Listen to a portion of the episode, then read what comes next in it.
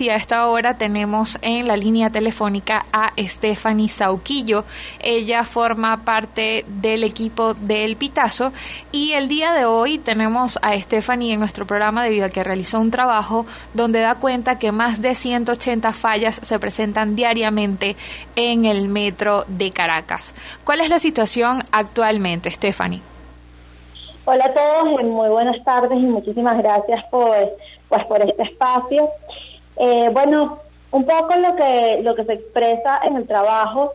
son eh, las estadísticas que, que lleva una organización llamada Familia Metro, pues que es una organización conformada por varios ingenieros y que específicamente quien la preside, que es el ingeniero Ricardo, eh, pues lleva toda una data respecto a fallas eh, tanto técnicas como de otro, de otro estilo en el metro de Caracas. Y bueno, ha, ha venido alertando a la opinión pública el hecho de que Actualmente hay aproximadamente 180 fallas diarias y que la sumatoria de la cantidad de fallas diarias que se dan en el metro de Caracas hasta el 31 de julio, eh, pues es, prácticamente igual a la sumatoria total de fallas que se dio en el metro de Caracas durante todo el 2018. Lo que quiere decir que el deterioro del metro va en escalada y que es algo que bueno que todos los usuarios eh, constantemente lo notan. Cuando hablamos de 180 fallas diarias, eh, se refiere el, el, el, representante de Familia Metro que un 25% corresponden a fallas relacionadas con trenes. Por ejemplo, bueno, esta mañana eh, Gustavo Enríquez, que es un, un trabajador del metro que ya está jubilado, también me comentaba que en línea 3 eh, del metro de Caracas solo estaba funcionando tres, eh, tres trenes, cuando tienen aproximadamente 15 trenes para abastecer esa línea, lo que bueno, es evidente eh,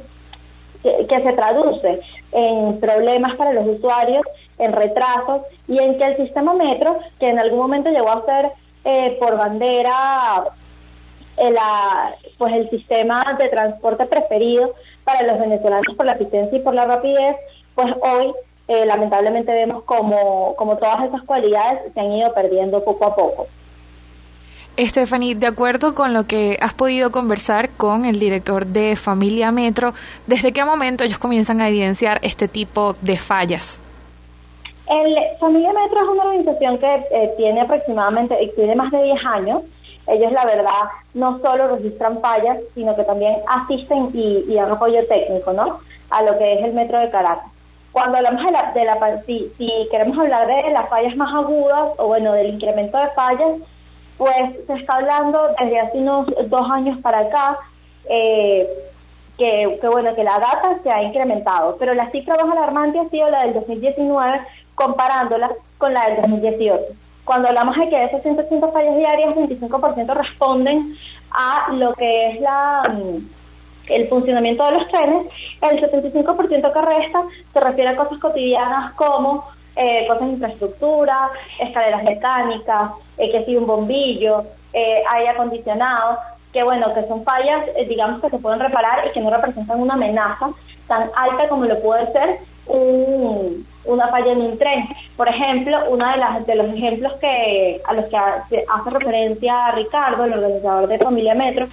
es el evento que se produjo el pasado 17 de agosto, en el segundo descarrilamiento en la estación de los dos caminos una de las cosas que, que él señala es que, bueno, evidentemente una de las razones del, del descarrilamiento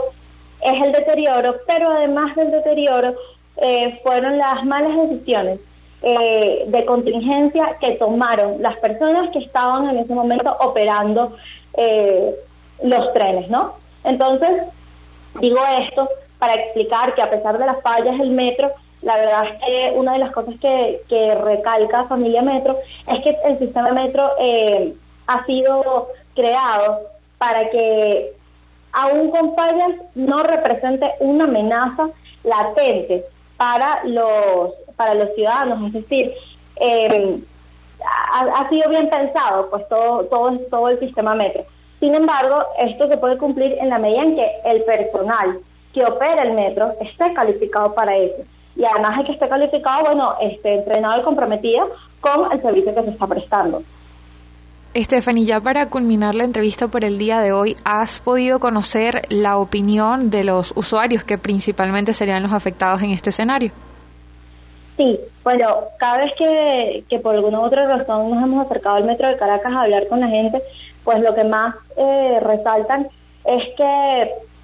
es, es, notorio el deterioro del metro y, y precisamente por eso los usuarios incluso estarían de acuerdo en pagar un monto representativo a lo que es eh, el ticket del metro, porque ya han identificado los usuarios que, pues con la administración pública y con quienes hoy llevan el sistema metro, no hay una, pues una administración, para la redundancia, para que el sistema funcione de forma adecuada. Entonces ya hay una identificación por parte de los usuarios de, de que es necesario que haya que haya un aporte de parte de quienes todos los días frecuentan el metro para que, en efecto, bueno, siempre y cuando ese aporte sea utilizado, para que se optimice pues todo el sistema y todo el proceso. Eh, los usuarios lo reconocen porque ya se está llegando a un punto en el que, bueno, la situación del metro es muy precaria y muy caótica, por así decirlo. Eh, lo que pasa es que, bueno, obviamente estos usuarios se ven en, entre la espada y la pared porque al mismo tiempo que está esta situación con el metro, la verdad es que hay una, una situación precaria también con el transporte público de los autobuses y las camionetas, ¿no? Entonces, lo, definitivamente los más afectados son los usuarios, los que día a día se tienen que enfrentar con un transporte público que no es del todo eficiente y que, y que bueno, se traduce en molestias, en incomodidades, en llegar tarde a sus trabajos, a sus lugares de destino y que hacen el tránsito por Caracas mucho, mucho más pesado de lo que solía ser.